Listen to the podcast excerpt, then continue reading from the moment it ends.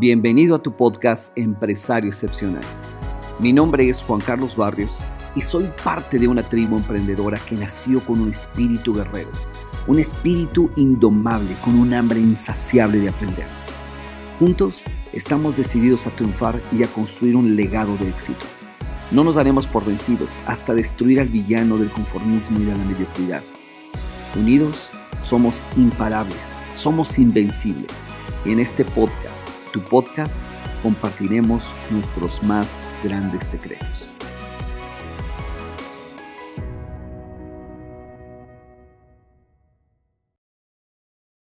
Hola mis queridos amigos, ¿qué tal? Les mando un abrazo bien, bien grande y bienvenidos de nuevo a tu podcast Empresario Excepcional. Y el día de hoy en este podcast vamos a hablar de un principio extraordinario que se llama principio de proporcionalidad. Y vamos a explicar a lo largo del podcast de qué se trata este principio, pero estoy seguro que te va a encantar y puede hacer una diferencia dramática en tu vida. Y me encantaría empezar con esto. Eh, frecuentemente me hago esta pregunta y esta pregunta también se la ha hecho mucha gente en el escenario. Y mi pregunta es esta. ¿Qué es eso que hacen diferente las personas que tienen más éxito en el mundo con diferencia al resto de las personas? ¿Qué es lo que hacen diferente? Y bueno, he recibido, como te imaginarás, una cantidad, pero cantidad de respuestas, ¿no? Eh, diciendo, pues tienen disciplina o enfoque, un hambre de éxito extraordinaria, un deseo ardiente en su corazón, un hambre por dejar un legado. Son personas altamente enfocadas, disciplinadas, con valores grandísimos, etc. Un montón de respuestas que me comparte la gente y todas estas respuestas son muy válidas, pero hay algo más que te quiero comentar y el secreto, en mi opinión, no solamente está en lo que hacen, yo creo que el gran secreto del por qué son tan exitosos está en lo que no hacen. Efectivamente, en lo que no hacen. Ellos han sabido identificar perfectamente cuáles funciones en su vida, cuáles tareas son vitales y cuáles son triviales. Y han aprendido cómo eliminar y quitar de su vida todo aquello que es trivial. Y en este punto me encantaría poner en la mesa un principio extraordinario de proporcionalidad, que es el principio de Wilfredo Pareto, este ingeniero, psicólogo, economista y filósofo italiano franco-italiano que prácticamente postuló este principio que dice que aproximadamente el 80% de las consecuencias provienen del 20% de las causas. Lo que significa es que cuando analizamos un resultado completo de algo, el 80% de ese resultado en realidad proviene solamente del 20% de lo que genera ese resultado. Si traducimos esto, por ejemplo, a las ventas de una compañía, podemos deducir que aproximadamente el 80% de las ventas del total de la compañía provienen solamente del 20% de los vendedores. Y también lo podemos traducir a los clientes. Probablemente el 80% de las ventas solamente la generan el 20% de los clientes. Y esta regla aplica prácticamente para todo en la vida. Y otro ejemplo muy claro es que cuando vamos a nuestro armario para escoger la ropa que vamos a ponernos este día, te vas a dar cuenta de esto. El 80% del tiempo te pones el 20% de la ropa. En otras palabras, casi siempre te pones la misma ropa. Y lo mismo pasa en la casa, el 80% del tiempo seguramente lo pasas en el 20% de los espacios de tu casa y esto ocurre en todo. 20% de las acciones que haces en el día, ese 20% generan 80% de los resultados que tienes en tu vida. Y esto nos da una luz grandísima para poder identificar qué es vital y qué es trivial. O sea, el 20% de lo que genera ese 80%, realmente ahí está lo vital, en ese 20%. Y yo creo que el requerimiento número uno que se necesita para tener éxito hoy en día es enfoque, enfocarte en esas cosas que son altamente vitales. Nunca ha sido más difícil enfocarse. Señores, vivimos en una era de distracciones extremas y yo creo que en esta era, más que nunca, tenemos que desarrollar esta habilidad de tener y de lograr un enfoque extremo.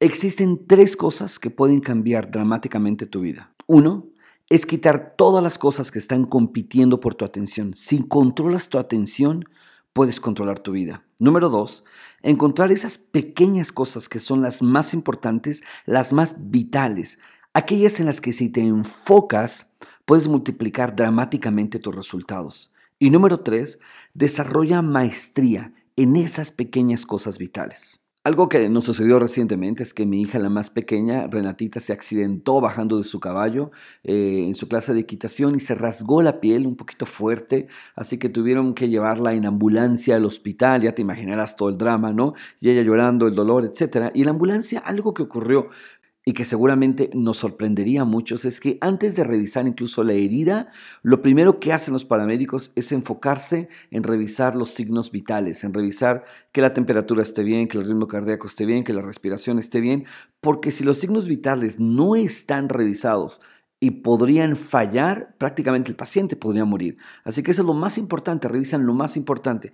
Cuando llegó la ambulancia y, inmediatamente Renatita entró a urgencias, hicieron exactamente lo mismo. Lo primero que revisaron fueron sus signos vitales. Yo creo que esto nos da mucha luz, visualizar lo importante que es enfocarnos en esas funciones, en esas acciones vitales dentro de nuestros negocios y nuestras vidas que realmente son las responsables de generar éxito.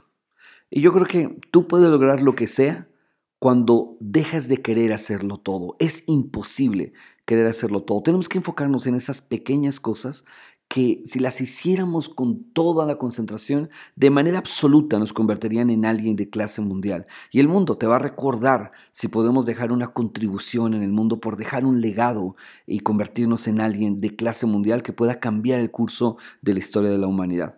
Con esto eh, me acuerdo de un libro de Mac Mikalovich maravilloso que se llama The Pumpkin Plan o el plan de la calabaza. Este libro es muy peculiar, te recomiendo muchísimo que lo leas, ¿no? Desafortunadamente está en inglés el libro, pero te recomiendo mucho que lo leas y Mac Mikalovich, bueno, ah, prácticamente lo que explica ahí es la fórmula para crear calabazas gigantes, pero tiene una relación directa con los negocios si aplicamos la misma fórmula para crear una calabaza gigante. Y déjame te explico un poquito cuál es la fórmula. El paso número uno es plantar una semilla de calabaza. Si tienes una semilla de calabaza gigante, será maravilloso porque puedes más fácil crear una calabaza gigante. Si no, bueno, plantas una semilla de calabaza. Número dos es ponerle un montón de agua, agua, agua, agua, agua, agua y mucha más agua. Número tres, mientras está creciendo la calabaza, tienes que remover todas las calabazas que están dañadas y quitar todas las hierbas o raíces que están alrededor de tus calabazas, ¿ok? Ahora, cuando empiezan a crecer, el siguiente paso es identifica las más grandes y quita, corta todas las calabazas más pequeñas.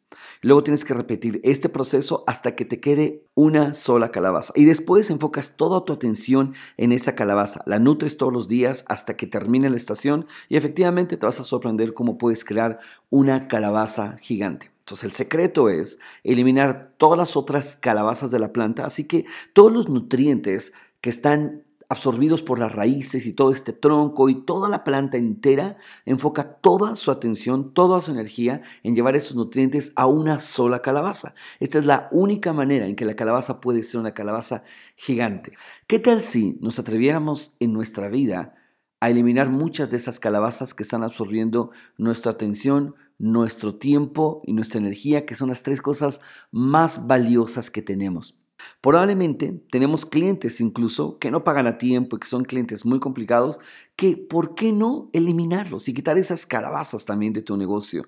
Y algo que yo hice cuando leí este libro es que agarré una lista y dije, muy bien, voy a ver todas las calabazas que tengo que matar en mi vida y las calabazas que tengo que renunciar. Y hice una lista de esas calabazas, pero pregúntate, ¿cuáles calabazas hay en tu vida que te están quitando de energía? Probablemente puede ser no sé, eh, la televisión, el teléfono, redes sociales, noticias, ver deportes, no lo sé, pero ¿cuántas de esas en realidad son vitales y cuántas de esas son triviales? Si aprendemos a matar las carabazas, podemos enfocarnos en lo que es vital y esta regla y principio de Pareto tiene muchísimo sentido. Ahora, quiero enseñarte algo más sobre la regla del Pareto, este principio de no solamente el 20% de lo que hacemos genera el 80% de los resultados, pero ¿qué tal si nos enfocáramos en el pareto del pareto?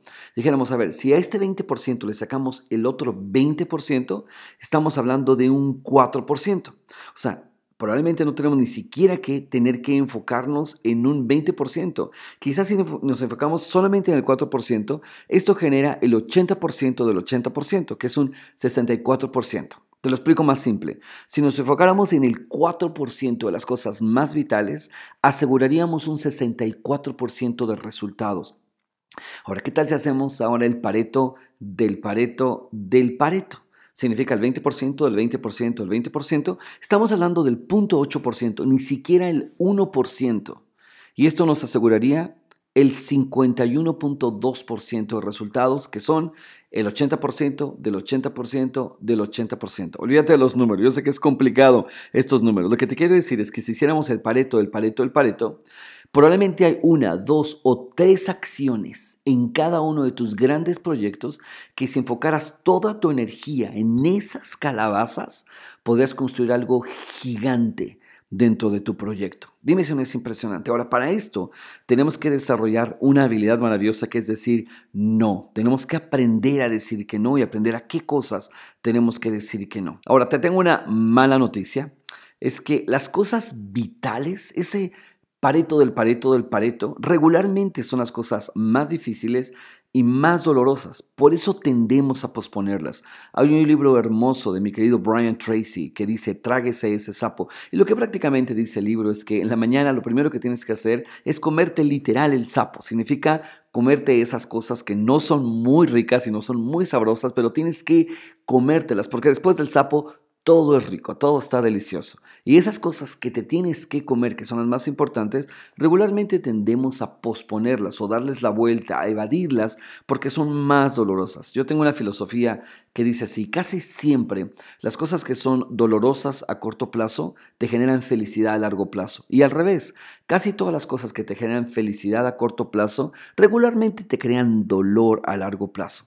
Así que aprende a poner todo tu foco en lo vital y elimina todas las distracciones, elimina todo lo trivial. Cuando me pongo a analizar, por ejemplo, Mozart, que vivió solamente 35 años Mozart, el enfoque que tenía tan extremo en hacer esas cosas vitales que para él eran componer música. O sea, una, una de sus funciones vitales era componer. Y, te aseguro que no hacía muchas otras cosas más, porque mucha su atención estaba solamente en componer. Y escribió una cantidad de obra impresionante con muchos géneros musicales distintos. Escribió óperas, conciertos para piano, para violín, sonatas para piano, sonatas para violín, sinfonías, eh, ¿qué más? Cuartetos de cuerdas, eh, obras para piano solo, música de cámara misas, em, obras sacras y demás. O sea, compuso muchísimas cosas en tan solo 35 años de edad. Dicen la historia que a los cuatro años ya estaba componiendo sus primeras piezas para piano, sus primeras sinfonías de piano, que era algo así extraordinario. Bueno, este hombre fue un genio, pero también fue un genio que pudo enfocarse y generar un enfoque extremo y lograr resultados extremos en su vida. Pero si analizamos otras vidas, por ejemplo, la, la vida de Steve Jobs, uno de mis mentores más grandes, ¿no? Él sembraba calabazas gigantes y se enfocaba solamente en algunas calabazas. Por ejemplo, cuando regresó a, Apple, tardó cuatro años en desarrollar, cuatro años en desarrollar solamente un dispositivo, que fue el iPod. Y este dispositivo le cambió la historia al mundo, de la manera en cómo se escucha la música. Y después estuvo seis años enfocado, y no fue, o sea, el iPod lo hizo en el 2001, y no fue hasta el 2007, seis años después, que, sacó y lanzó el iPhone. Seis años de enfoque en su siguiente dispositivo. Después dedicó los siguientes dos años en crear el iPad, que era como una extensión del iPhone. Y después el siguiente año puso todo su enfoque en lo que era marketing y ventas. Se crearon todas estas super tiendas y bueno, Apple, como sabes, se convirtió en la compañía más grande de crecimiento en el planeta gracias al enfoque tan extremo de Steve Jobs. Pero en una entrevista, y esto te lo quiero decir porque es increíble, le preguntaban a Steve Jobs que cuál era ese dispositivo del cual él se sentía más orgulloso. Tú imagínate, él hizo muy poquitos dispositivos, no hizo tantos como otras compañías electrónicas. De hecho, Apple fue es de las compañías o la compañía que menos dispositivos tiene, pero todos son calabazas gigantes y de clase mundial que cambiaron el mundo. Entonces le preguntaron, ¿cuál de esos dispositivos, cuál de esa calabaza gigante, ¿no? Eh, es tu favorita? ¿Cuál de esos dispositivos es del que más te sientes orgulloso? Después de quedarse pensando un poco Steve Jobs, respondió, estoy tan orgulloso de todo lo que no hicimos, tanto como de lo que sí hicimos. En otras palabras, estoy tan orgulloso de todas las calabazas que cortamos para podernos quedar con las calabazas gigantes. Dime si no es extraordinario esto. Y lo mismo vemos con muchos ejemplos. El Dr. Oz es otro ejemplo increíble, ¿no? Este es un maravilloso ser humano, ha sido el ganador del Emmy Award, de los premios Emmy, eh, tuvo un show de televisión muchísimo tiempo y al mismo tiempo hacía 200 cirugías del corazón abierto al año. Y cuando le preguntaban, ¿cómo haces eso? Y él dice, bueno, aprendí hace mucho, esa fue su respuesta, que hay solo un par de cosas vitales que se necesitan hacer en cada proyecto para lograr algo muy grande. Así que en cada cirugía, él decía, hay cientos de procedimientos, pero yo solamente hago los que son las funciones más vitales, que soy yo especialista, en donde he desarrollado maestría, esas funciones de vida o muerte. Es lo único que yo hago. Alguien más se dedica a hacer el ciento de las otras funciones, abrir el paciente, cerrarlo, limpiarlo, etc. Lo mismo hago en mi programa de televisión, alguien más prepara todo el set, alguien más limpia el piso, alguien más prepara las cámaras, yo solamente hago lo que es más vital, ¿no? Ahora piensa un poquito en tu vida.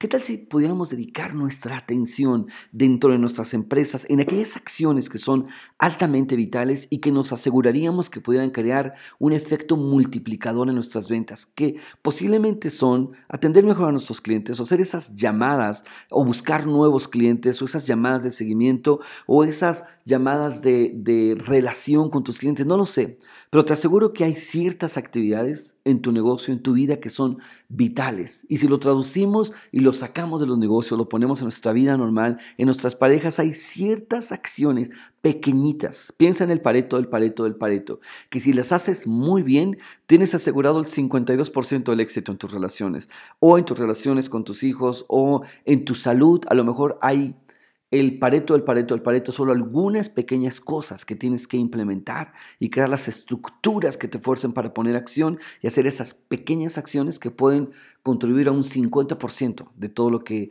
implica tener una buena salud o un buen peso. Esto, ¿no? Bruce Lee tenía una frase que decía, yo no tengo miedo a un contrincante que ha practicado 10.000 patadas distintas, yo le tengo miedo a un contrincante que ha practicado una sola patada diez mil veces, porque su patada es una patada mortal. Así que queridos amigos, quiero lanzarte un reto maravilloso en este momento y es, ¿estás dispuesto a cortar varias calabazas de tu vida para perseguir lo que tú quieres y ser capaz de convertirte en alguien de clase mundial y dejar un legado para esta humanidad? Señores, es momento de dejar de desperdiciar nuestro tiempo de dejar de desperdiciar nuestro talento y nuestra energía y poner todos tus superpoderes en las cosas más, más vitales, en esas calabazas gigantes y por qué no atreverte a ser un empresario excepcional y un ser humano excepcional que pueda dejar un legado del cual van a hablar por generaciones y generaciones. Te mando un gran, gran abrazo y nos vemos en el siguiente podcast.